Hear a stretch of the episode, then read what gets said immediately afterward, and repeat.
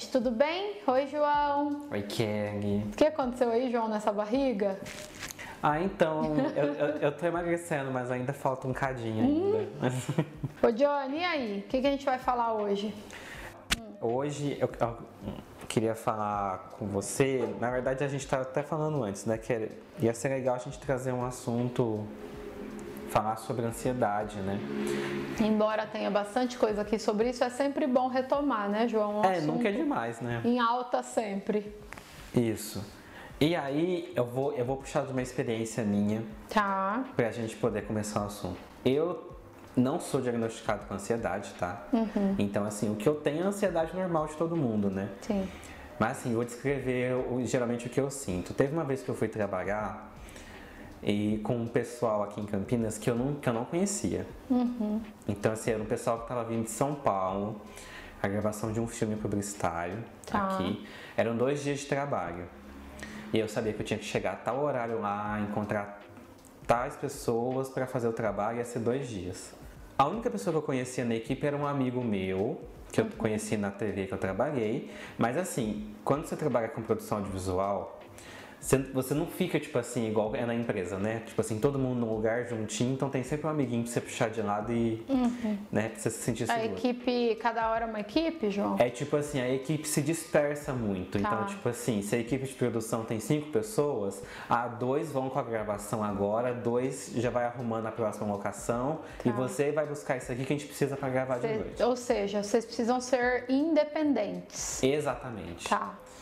Só que eu não conhecia ninguém, então eu tava uhum. super nervoso. Aí essa noite, antes de trabalhar, eu dormi super mal, acho que eu quase passei a noite em claro, dormi umas duas horas, uhum. levantei, fui. Aí do lado durante o trabalho, me deu uma dor de barriga, me deu um piriri ali, Sim. né? Mas beleza, fui, deu certo. Rolou uns imprevistos, atrasamos, mas cheguei tarde à noite, consegui dormir, voltar no outro dia e terminei o trabalho.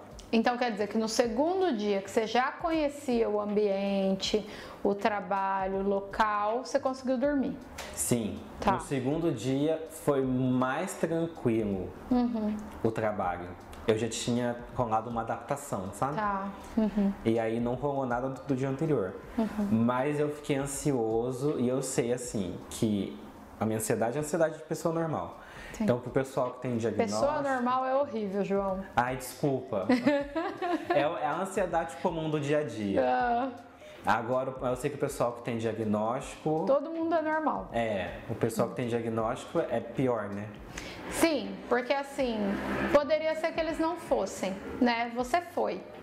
Então, assim, ó, para o nosso cérebro, o desconhecido é sinônimo de perigo, né? Então, é perigoso eu fazer uma coisa que eu nunca fiz, que eu não sei como é, e, e aí causa essas reações biológicas na gente, né? Todas que você teve aí. Tem gente que fica com tremor, com, com sudorese.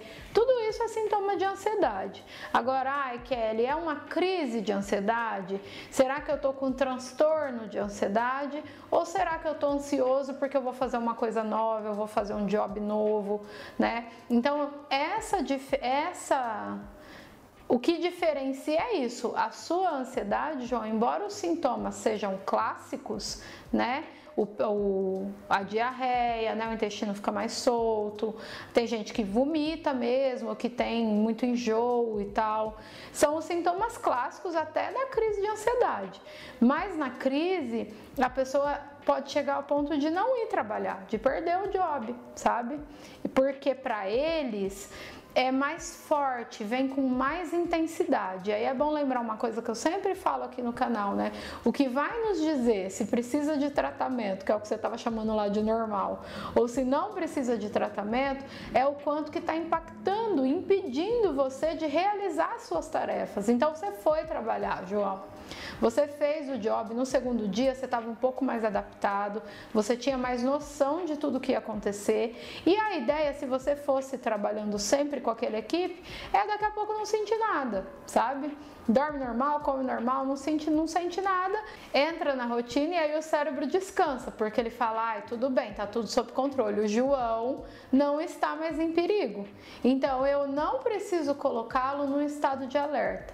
Uma pessoa com crise ansiosa, uma pessoa com transtorno de ansiedade, seja ele em qual dos variados nomes que a gente usa para, né, de acordo com cada sintoma, com cada vida, para dar nome àquilo que aquela pessoa que aquela pessoa está vivendo. Uma pessoa que tem um acompanhamento psiquiátrico, às vezes de medicação já, né? Esta pessoa talvez não conseguisse ir talvez ela não conseguisse fazer. E é muito comum, João, é mais comum do que você imagina.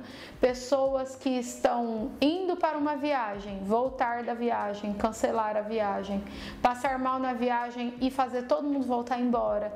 E aí tem uma culpa no meio, essa pessoa se sente muito mal, porque as pessoas ao redor acham que é só ela ficar né? Mas é uma gama muito grande de pensamentos invasores, intrusos, todos ao mesmo tempo gritando para ela assim que aquilo ali vai dar errado, que, que é, é um, uma sensação de que você vai perder o total controle da sua vida de que coisas muito ruins vão acontecer. Então, pro ansioso, como ele não sabia onde era o trabalho, com quem, que era uma equipe nova, se ele ia conseguir ou não, ele não vai né? E assim ele pode perder o trabalho.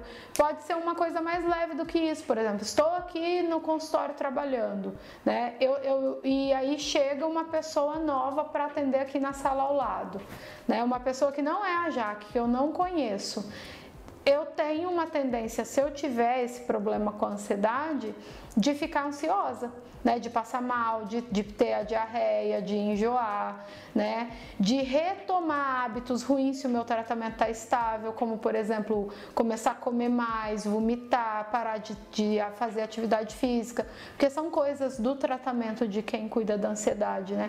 Querem, mas porque chegou uma pessoa nova? Sim, porque uma pessoa nova é tudo diferente no meu dia. E eu tenho uma sensação de que eu não vou conseguir conter isso, que eu não vou dar conta disso, né?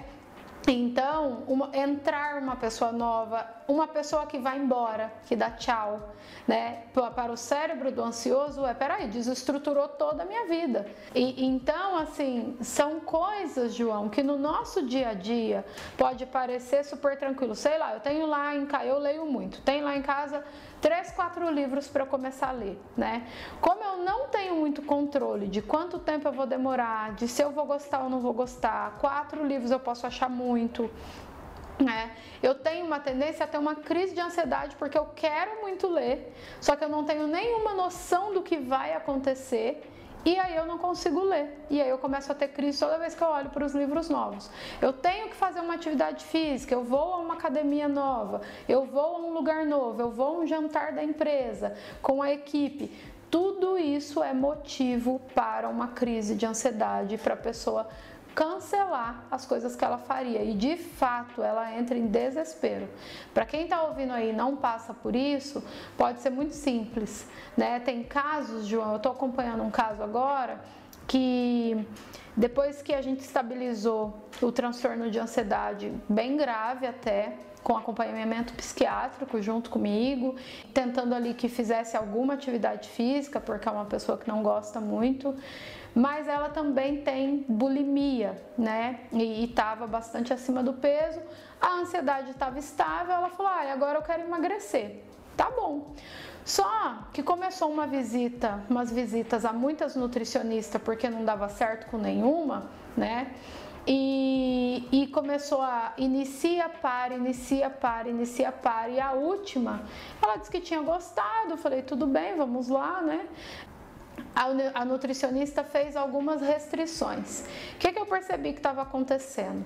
Ela ia bem, assim, uma semana cumprindo o que a nutricionista propôs, né? E eu sempre peço para dizer, eu sei que a minha paciente disse que faz o acompanhamento psicológico, que tem o psiquiatra, então o nutricionista sabe de tudo, né?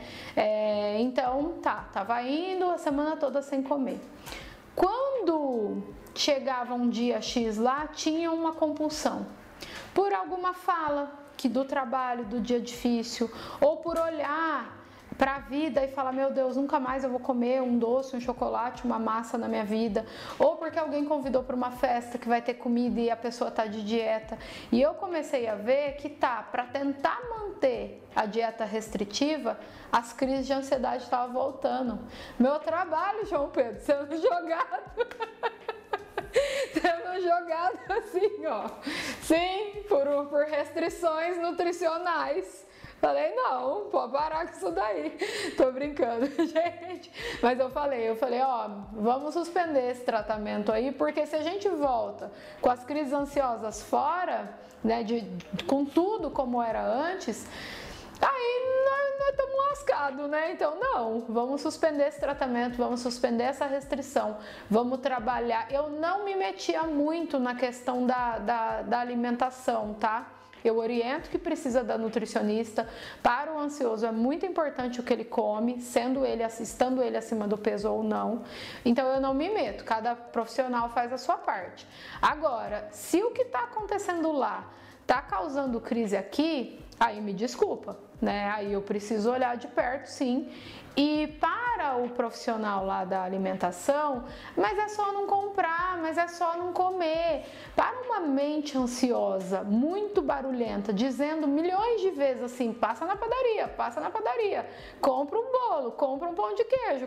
Não é assim, só não comprar. Não é simples assim. E esse pensamento vicioso para a compulsão, porque estava em restrição, desencadeia de novo toda a ansiedade que eu trabalhei muito para equilibrar. E mesmo com medicação, estava começando a ter crise de ansiedade. Falei, não, pode parar esse tratamento aí com essa nutricionista, vamos encontrar um outro caminho que pode ser mais longo, né, mas que vai ser eficaz para o emagrecimento e que não vai desencadear de novo crise de ansiedade, ter picos de compulsão, não é isso que a gente quer. Então a gente vai fazer um caminho mais longo, mas a gente vai fazer um caminho mais eficaz.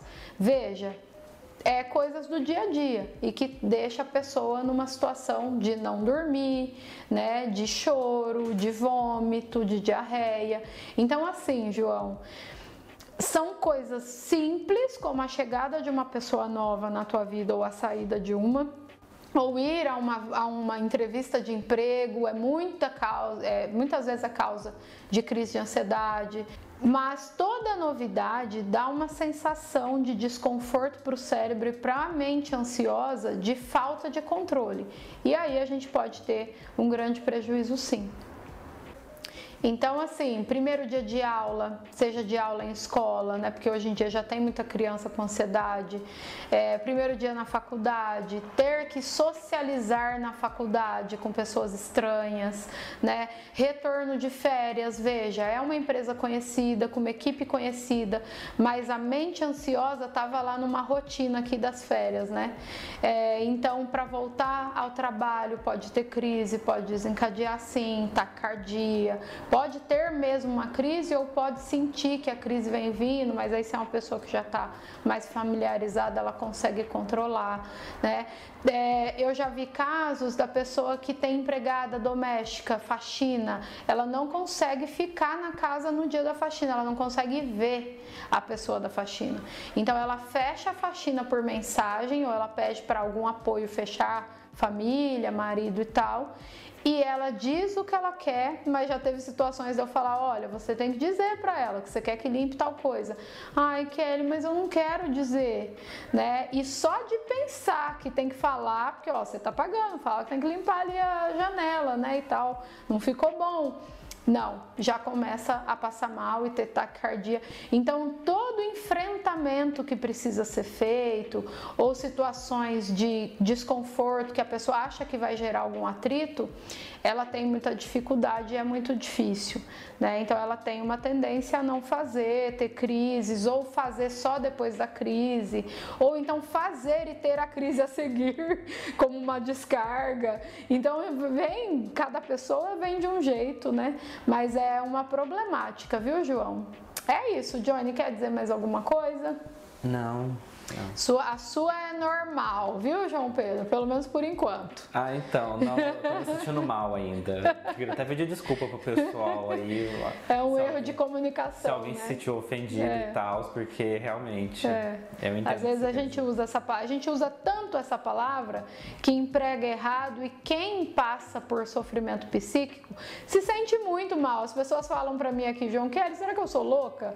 Não, gente, todo mundo é um pouco, né? E é super legal, acho Tá bom? Até semana que vem. Tchau, João. Tchau, Kelly. Tchau, tchau. Pessoal te ama, João, eles vão te perdoar. Desculpa, gente.